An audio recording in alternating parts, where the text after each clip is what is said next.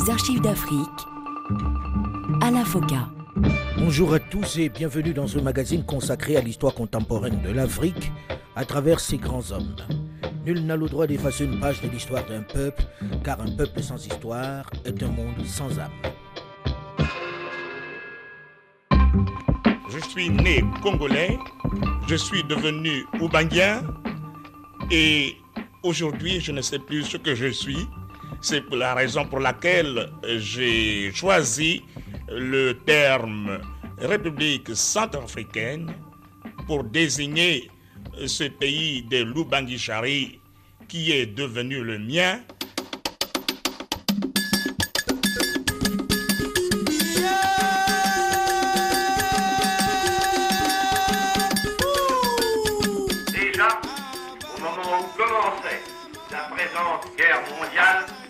apparaissait la nécessité de placer sur des bases nouvelles les conditions de la mise en valeur de nos territoires africains, celles du progrès des hommes qui y vivent et celles aussi de l'exercice de la souveraineté française. C'est à la faveur de cette démarche, de cette conférence de Brazzaville en 1944, organisée par le général de Gaulle pour témoigner sa reconnaissance aux colonisés africains, au territoire de l'AEF, l'Afrique équatoriale française, qui lui ont permis de lever sa première armée et de rentrer un peu plus confortablement dans la bataille de la Seconde Guerre mondiale, que l'abbé Barthélemy Boganda, premier abbé de Lubangui, va rentrer à l'Assemblée nationale française. Il est le premier député autochtone. Il va donc à partir de cet instant représenter son peuple au Parlement de la République.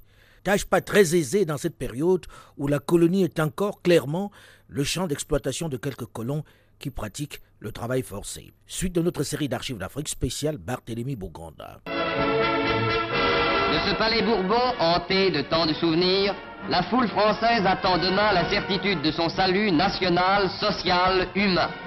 Demain, sur ces bancs encore vides aujourd'hui, 618 députés viendront s'asseoir pour 5 ans. Et ils devront s'atteler immédiatement à une tâche écrasante qui pose d'immenses problèmes. Car avant tout, il faut reconstruire la France, dont s'est évanoui le tiers du patrimoine laissé par les âges. Il faut refaire par un effort énorme l'œuvre des siècles anéantis.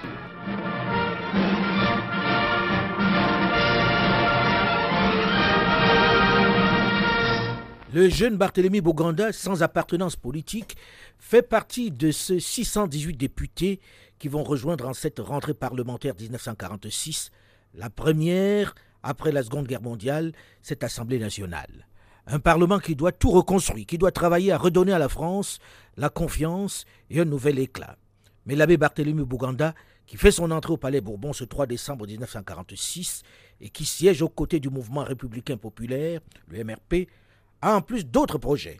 Son rêve, ses priorités sont la fin du travail forcé, l'abolition du régime de l'indigénat, l'égalité des droits entre blancs et noirs, la justice pour tous, la fin du racisme, une rémunération juste et équitable pour les producteurs de coton. Mais il va très vite se trouver face à un mur, à une assemblée qui ne l'écoute pas. Ces thèmes vont d'ailleurs l'isoler. Il s'attire la haine des milieux coloniaux de Lubangui qui vont désormais l'affubler de tous les noms. Pitre dangereux, agitateur anti-français, gros macaque bon pour le cirque. Malgré ses attaques très souvent racistes, Boganda ne se démonte pas. Le 5 mars 1947, il prend vivement à partie le ministre de la France d'Outre-mer, Marius Moutet, qui venait de déclarer sans sourciller devant les membres de la commission qu'il n'était plus question de travail forcé en Afrique.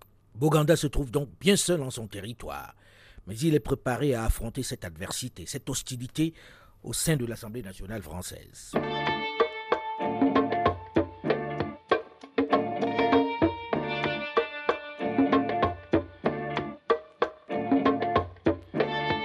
En 1946, Boganda va s'en prendre au coton qui joue le même rôle que le caoutchouc, alimentant le trésor public, procurant à des sociétés privées un profit dont celle-ci soulignait le caractère modeste, mais ne permettant pas l'amélioration du sort d'une population misérable.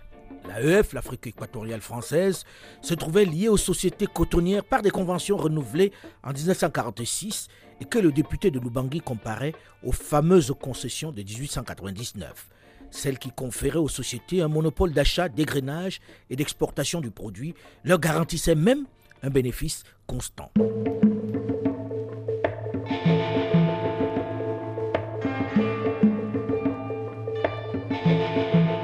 Barthélemy Boganda, devant tant d'hostilité, devant un pouvoir central qui détourne le regard, va très vite perdre ses illusions pour l'efficacité du travail parlementaire. Au moment où s'engage en Indochine une rude et longue guerre coloniale, il sera un peu plus compte que personne ou presque ne s'intéresse aux destinées de l'Afrique noire.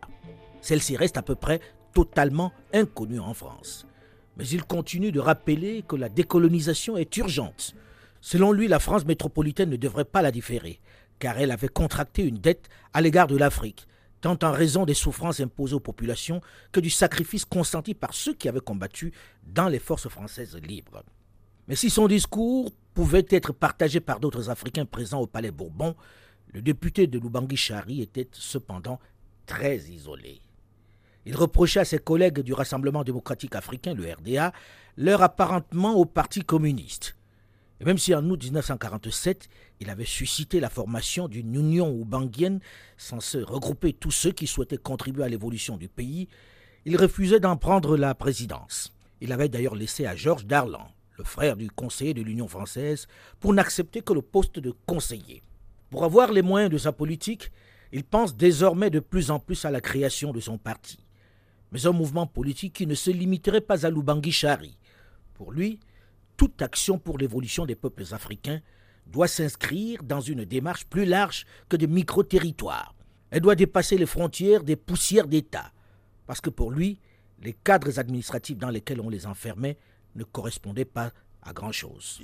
du côté euh, historique, ethnique et coutumier, nous avons des tribus euh, identiques nous avons au Moyen-Congo, comme en Ubangi-Chari, les mêmes tribus.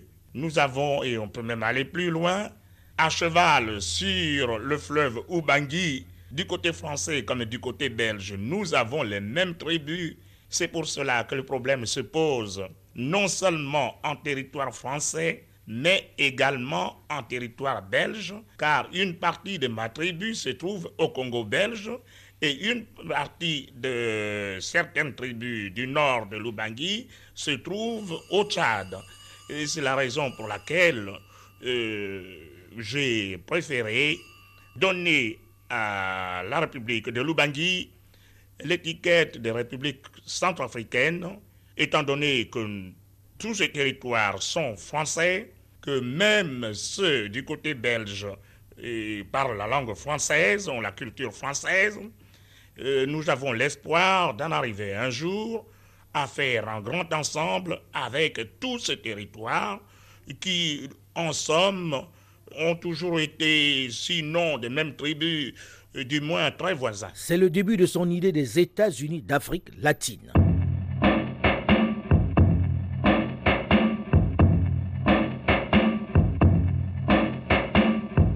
Isolé au Parlement, Boganda décide de se donner d'autres moyens pour mettre en œuvre son idée politique, mais surtout sociale. C'est ainsi que va naître en 1948 la Société coopérative de Lubangui, Lobai Lessé, la Soukoulolé, une société indigène coopérative qui entend résoudre les problèmes d'alimentation, de l'habillement, du logement, des soins médicaux et de l'enseignement. Mais les colons qui détiennent le monopole de l'exportation des produits et qui fixent leurs prix ne vont lui laisser aucune chance. Son obstination ne va contribuer qu'à l'isoler un peu plus.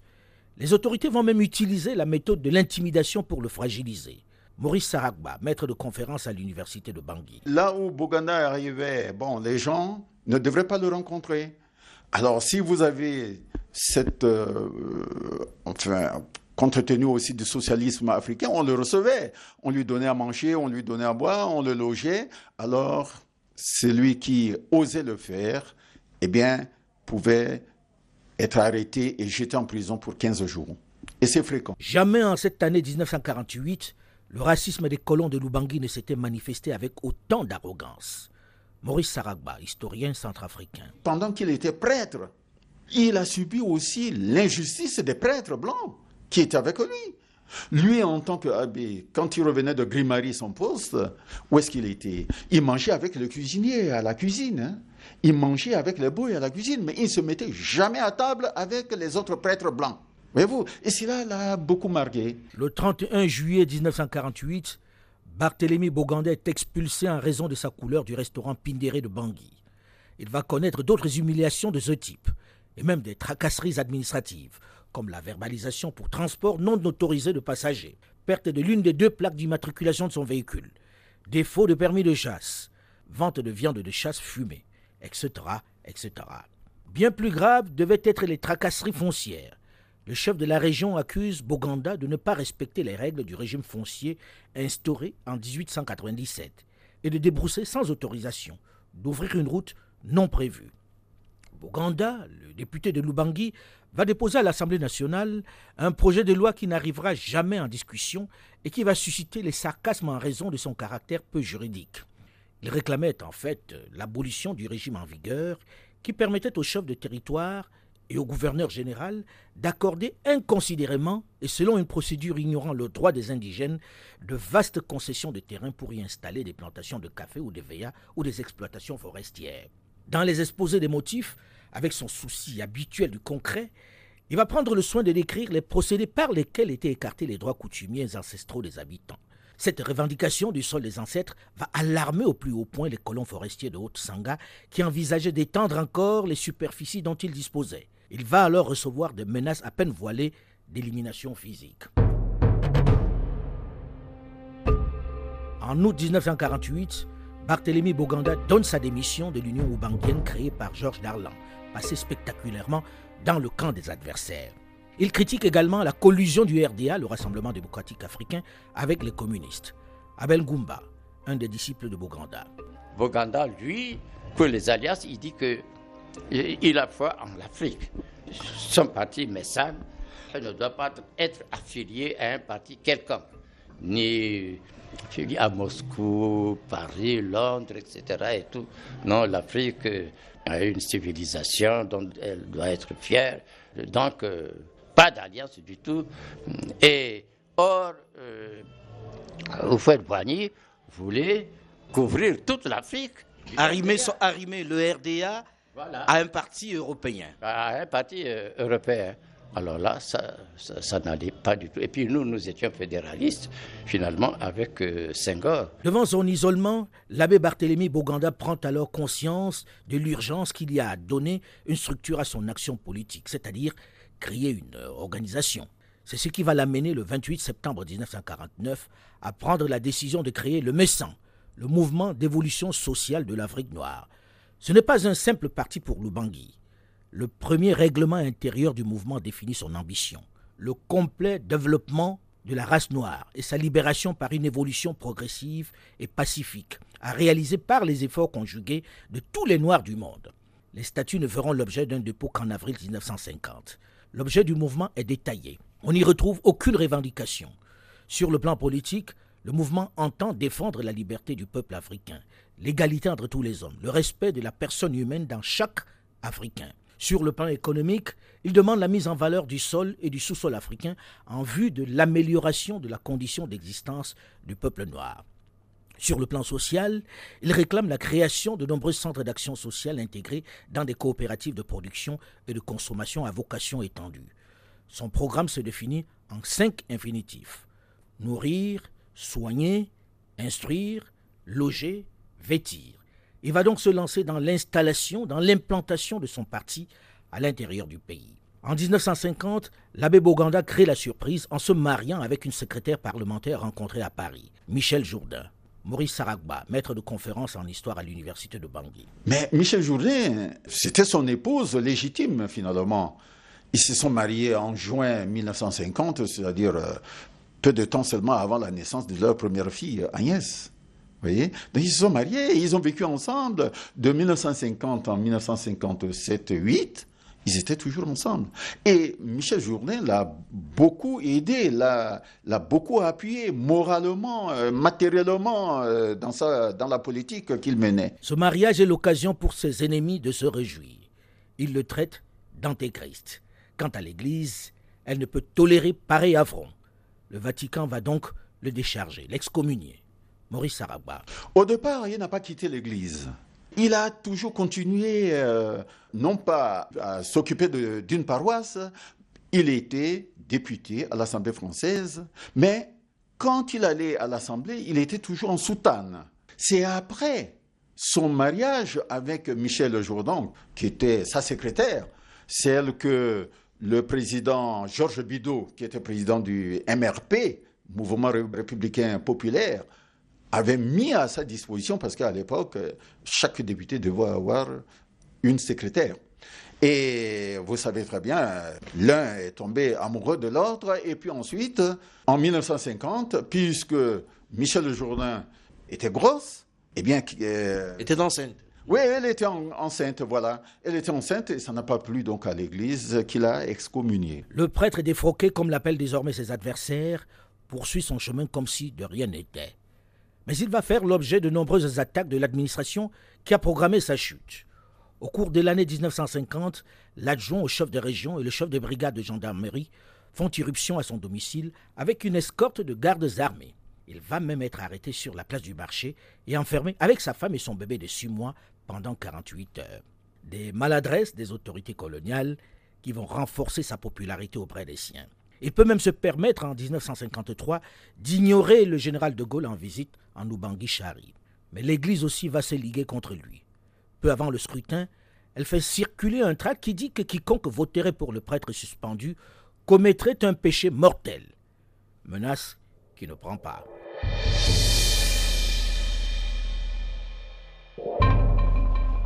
1954. La tension est de plus en plus grande dans le territoire de Lubangui-Chari.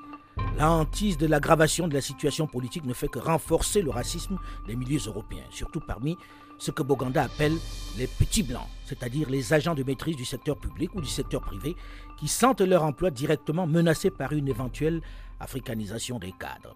L'incident va éclater à Berberati. On découvre au domicile d'un conducteur de travaux publics récemment muté de Bangui en Haute-Sanga pour avoir commis diverses brutalités à l'encontre des Africains les cadavres de son cuisinier et de l'épouse de celui-ci, tous deux tués par balle. Le lendemain, alerté par la famille, une foule en colère assiège le domicile de l'Européen accusé du meurtre.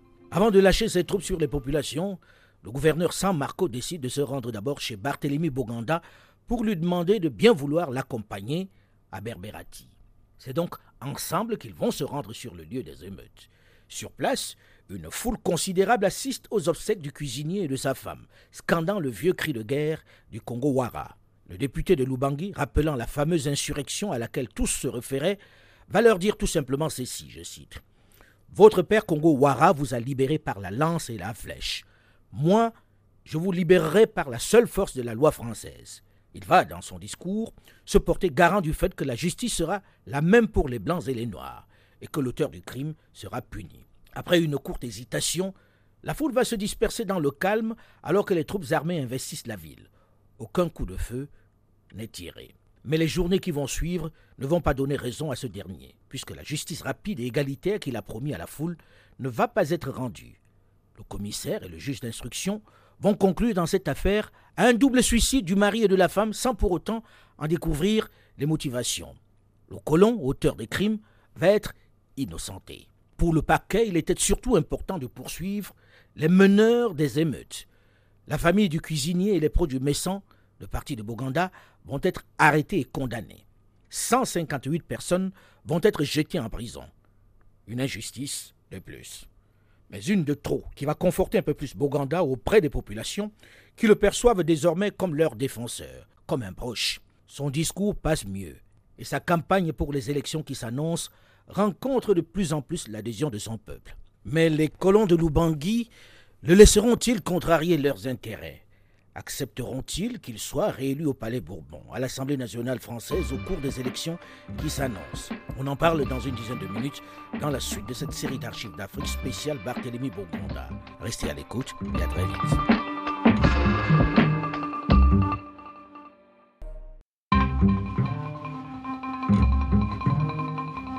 Les archives d'Afrique Bonjour et bienvenue à tous ceux qui nous rejoignent seulement maintenant dans la seconde partie de ce magazine consacré à l'histoire contemporaine de l'Afrique à travers ses grands hommes. Nul n'a le droit d'effacer une page de l'histoire d'un peuple, car un peuple sans histoire est un monde sans âme. une partie de ma tribu se trouve au Congo belge et une partie de certaines tribus du nord de l'Ubangi se trouve au Tchad. Et c'est la raison pour laquelle j'ai préféré donner à la République de l'Ubangi l'étiquette de République centrafricaine. Son idée était d'en finir avec les micro-États sans réelle colonne vertébrale, de mettre ensemble ces poussières d'États pour en faire des entités fortes et cohérentes face aux grands ensembles qui dirigent le monde. Une pensée jugée subversive, dangereuse pour ce jeune prêtre de Lubangui, confronté à la violence des colons qui régnaient en maître dans cette région. Malgré sa popularité de plus en plus grandissante au sein de la population autochtone, auprès des indigènes, pour utiliser le terme générique de l'époque, l'homme d'Église, désavoué par le clergé catholique pour s'être marié, va-t-il réussir le pari de changer les conditions des Oubanguiens et de conduire son peuple à un peu plus d'autonomie? Suite de notre série d'archives d'Afrique spéciale, Barthélemy Bogranda.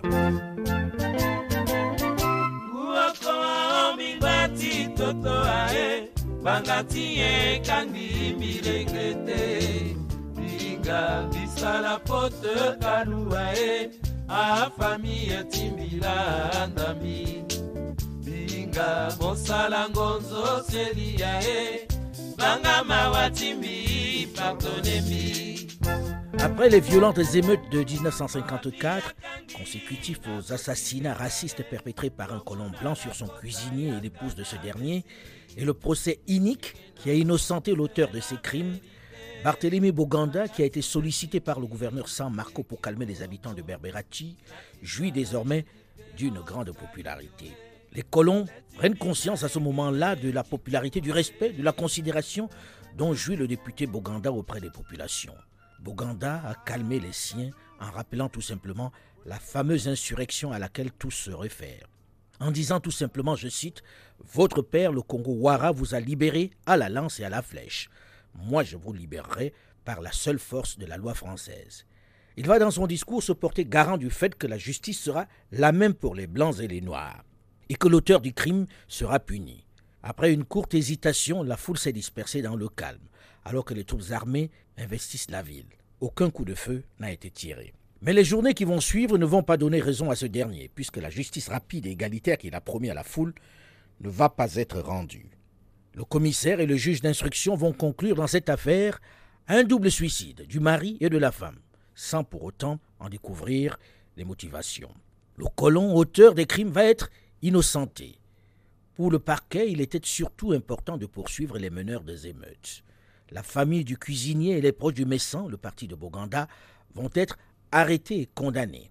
158 personnes vont être jetées en prison. Une injustice de plus, mais une de trop qui va conforter un peu plus Boganda auprès des populations qui le perçoivent désormais comme leur défenseur, comme un proche. Son discours passe mieux et sa campagne pour les élections qui s'annoncent rencontre de plus en plus l'adhésion de son peuple. Il sera réélu sans difficulté. C'est un véritable plébiscite puisqu'il remporte le suffrage avec plus de 90% des voix. Il va également dans la foulée être élu maire de Bangui. Les élections du 31 mars 1957 à l'Assemblée territoriale sont un triomphe sans précédent pour le mouvement de Boganda. Le Messan se voit attribuer tous les sièges de la nouvelle Assemblée. Mais le prêtre va refuser toutefois le poste de vice-président de l'Assemblée territoriale, prétextant qu'il ne pouvait se placer sous les ordres d'un gouverneur. Il va alors faire appel à un de ses anciens élèves, médecin diplômé de Dakar, qui à ce moment-là est en service dans le Moyen Congo. Son nom, Abel Ngumba. Il n'a que 30 ans à cet instant. Voici les circonstances de sa rencontre avec Barthélemy Bokanda, tel qu'il nous le racontait il y a quelques années. J'ai rencontré ce personnage-là à Bambari au collège. Vous savez que après la Grande Guerre, on a créé des, collèges dans les quatre territoires de l'ex-Afrique équatoriale française. Nous, nous étions de la première promotion. Et Boganda, euh, vers 41, 42, 1941-42, euh, venait d'être affecté à Bambari. Il s'occupait de Bambari, de Bangassou, de Grimari aussi. Et il était notre aumônier. Outre Abel Ngumba, pour lequel était prévue la vice-présidence et un ministère des Finances et du Plan, Barthélemy Boganda sollicite le concours d'un jeune directeur d'école, David Dako, à qui il réserve le ministère de l'Agriculture. Un mois après la mise en place de ce gouvernement, où Roger Guérillo occupe un super ministère réunissant affaires administratives et économiques, le député maire de Bangui, Barthélemy Boganda, est élu président du Grand Conseil de l'AEF, l'Afrique équatoriale française. L'orphelin aux plaies purulentes, au visage dévoré par la variole, devient ainsi la première personnalité de la fédération. Mais il est encore loin de l'objectif qu'il souhaite atteindre et le régime de la loi cadre de Gaston de Fer, qui permet une africanisation partielle des cadres, vient lui donner raison, puisqu'elle montre le fossé, la carence des ressources humaines qu'il dénonçait depuis longtemps déjà. La France vient de vivre une semaine qui appartient à l'histoire. Les événements d'Algérie avaient donné le signal d'une crise dramatique, mais peut-être en même temps d'un immense espoir. En effet, on l'avait vu à Oran comme à Alger, un extraordinaire revirement populaire avait suivi la prise de position de l'Algérie. En appelant ensemble le général de Gaulle au pouvoir, Européens et musulmans d'Algérie proclamaient leur volonté d'être français. La République, il fut un temps où elle était reniée, trahie, par les partis eux-mêmes. Et moi, j'ai redressé ses armes, ses lois, son nom. Qui pouvait résoudre la crise? Dans un Élysée assiégé par les journalistes, le président de la République appelait en consultation les chefs de parti. Puis il prenait sa décision. Et dans un message à l'Assemblée, à la fois digne et courageux, il annonçait son intention d'appeler le général de Gaulle.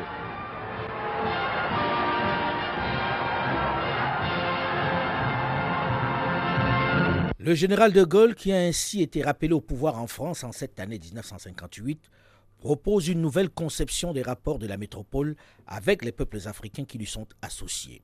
Il faut dire que des velléités d'indépendance se font de plus en plus sentir. Et l'homme du 18 juin 40 n'a pas oublié le rôle primordial joué par l'Empire dans la Seconde Guerre mondiale. La victoire est aussi à mettre au crédit de ces territoires qui ont payé un lourd tribut pour libérer la France. Il faut donc choisir entre la fédération et la confédération. À titre de compromis, le malgache Tiran, qui fait partie des membres du comité de consultation créé pour la circonstance par le général de Gaulle, propose la communauté, qu'il accepte. La communauté qui permettra à chacun de ces territoires d'exercer toutes les prérogatives de l'autonomie interne avec l'aide de la France. Il annonce alors que nul ne s'y attendait, qu'il donnera au résultat du référendum sur la Constitution un sens particulier dans les territoires d'outre-mer. Un vote négatif signifierait la volonté d'indépendance immédiate à laquelle il s'engageait à ne pas faire obstacle. Au contraire, un vote affirmatif ouvrirait aux territoires, groupés ou non, la possibilité de constituer avec la France un ensemble communautaire où chacun disposerait de son autonomie, mais où les affaires importantes seraient gérées en commun. Ce risque pris, le général de Gaulle se lance aussitôt dans une longue campagne en faveur du oui. Une campagne qui commence le 20 avril 1958 par Tananarive, à Madagascar, où l'attend une impressionnante foule acquise à sa cause. Dans cette organisation nouvelle, Madagascar aura à exercer par ses propres moyens son administration, son gouvernement intérieur. Et si Madagascar le veut, la Grande Île mettra, comme les autres territoires, à l'intérieur de la communauté, un même domaine pour la défense, pour la politique étrangère, pour la politique économique, pour la politique des matières premières et aussi, dans certaines conditions, pour la justice, l'enseignement et les communications. En disant oui à ce qui est demandé, vous vous engagerez avec la France et les autres territoires pour un grand avenir, je le répète, et je suis sûr de votre réponse. Le général de Gaulle peut effectivement être sûr du choix des populations de Madagascar. C'est donc rassuré qu'il s'envole vers Brazzaville, la seconde étape de sa tournée. Brazzaville, la capitale de l'Afrique équatoriale française, ville symbolique pour l'homme du 18 juin 1940. Brazzaville où il proclame et reconnaît le 30 janvier 1944 la dignité et la capacité des peuples de l'Empire. Souvenir. Et où donc cette conférence devait-elle se réunir, sinon ici, à Brazzaville, qui fut pendant de cruelles années littéralement le refuge de notre honneur et de notre indépendance, et qui restera l'exemple du plus méritoire effort français? Brazzaville est donc pour le général de Gaulle une étape importante et délicate. Surtout que certains dirigeants, notamment l'abbé Barthélemy Boganda, excédé par l'attitude des colons qui n'ont littéralement pas tenu compte des engagements pris par lui lors de cette conférence de Brazzaville en 1944, ne semblent pas séduits par cette idée de communauté qu'on leur propose. Ils pensent déjà à l'étape suivante, l'indépendance. Et pourtant, l'accueil réservé au général de Gaulle est des plus cordiaux, des plus chaleureux. Et c'est Barthélemy Boganda qui prononce un discours où il est surtout question de l'avenir de l'AEF, l'Afrique équatoriale française. Je vous laisse juge par l'intermédiaire de notre micro de l'enthousiasme de la foule. Tous les drapeaux que les Africains et les Européens, massés sur la pelouse, tiennent en main, se sont dressés. Il y en a des grands, des petits, il y a même des enfants qui agitent des drapeaux. Et voici euh, que M. Barthélemy Boganda, président du Grand Conseil de l'Afrique équatoriale française et maire de Bangui, s'avance au devant du podium, devant les micros, et va prononcer quelques paroles. Monsieur le Président, au nom de cette foule enthousiaste qui vous acclame depuis 24 heures, au nom des quatre territoires de l'AIF et de leur population, et à mon nom propre, j'adresse au président du Conseil de gouvernement de la République le souhait de bienvenue dans la capitale de la Fédération haïtienne.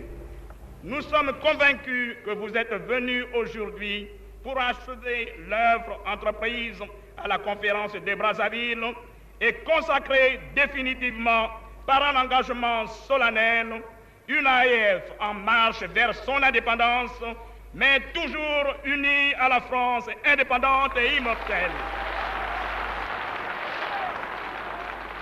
Il y a 18 ans, en effet, que pour la première fois, vous êtes venus chez nous lorsque la patrie était menacée de l'extérieur.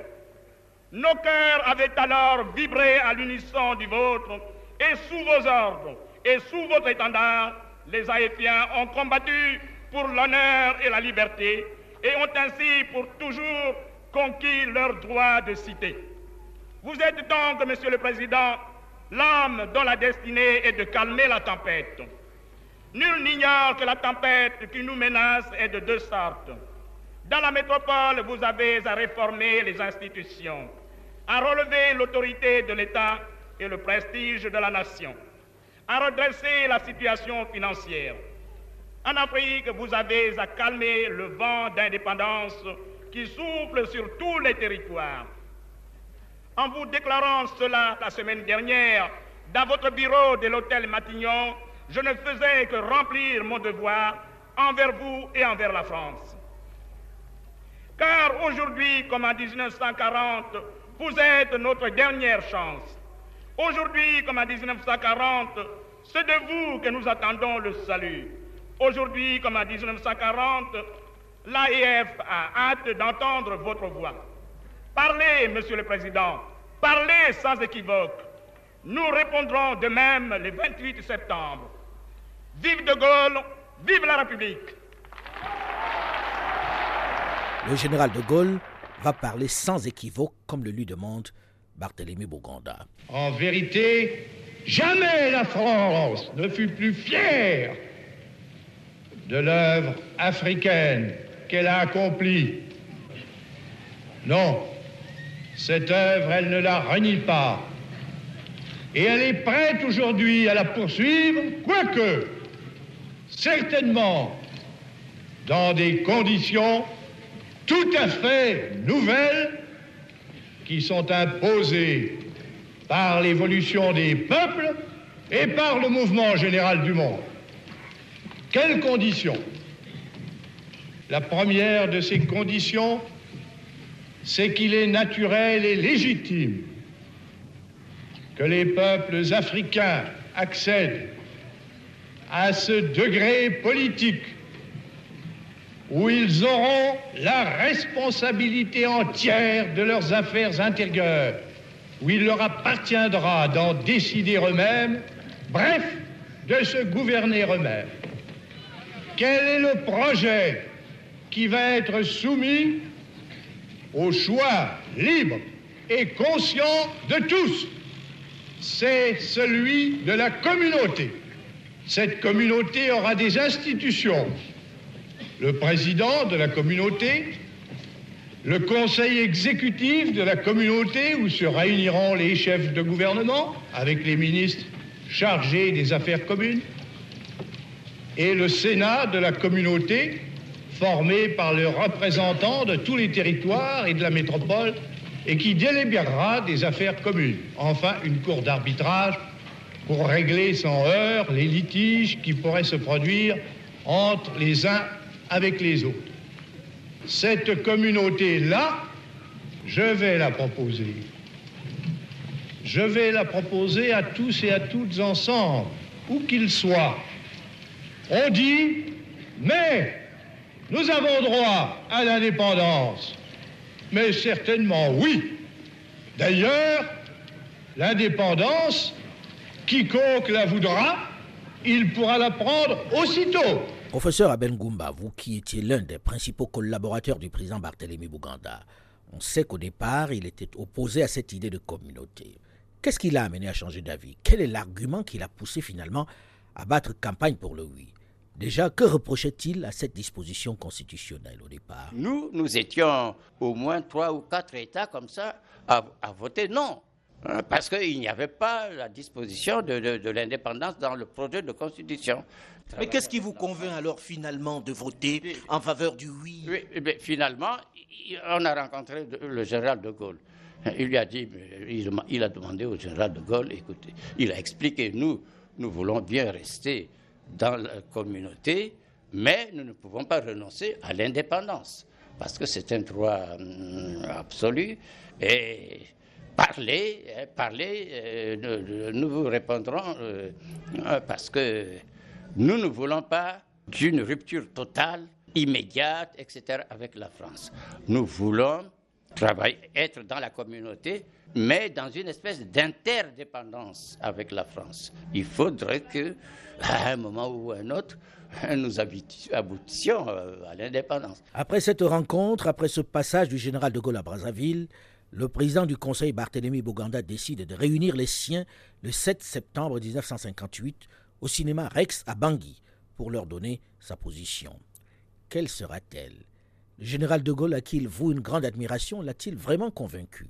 Si oui, comment persuadera-t-il les Oubanguiens, à qui il demandait quelques semaines plus tôt de voter pour le non, de faire le contraire, d'aller aux urnes pour voter en faveur de la communauté?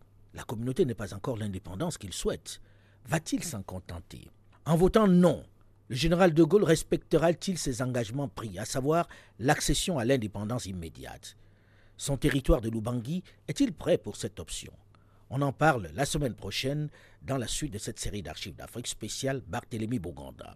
Mais en attendant, vous pouvez d'ores et déjà réécouter cette émission sur le site de RFI à la rubrique podcast ou sur le site archivedavrique.com ou tout simplement sur votre téléphone portable en téléchargeant gratuitement l'application Archives d'Afrique sur Google Play ou sur iOS. Vous pouvez également réagir comme vous le faites régulièrement sur notre page Facebook, la première sur notre antenne.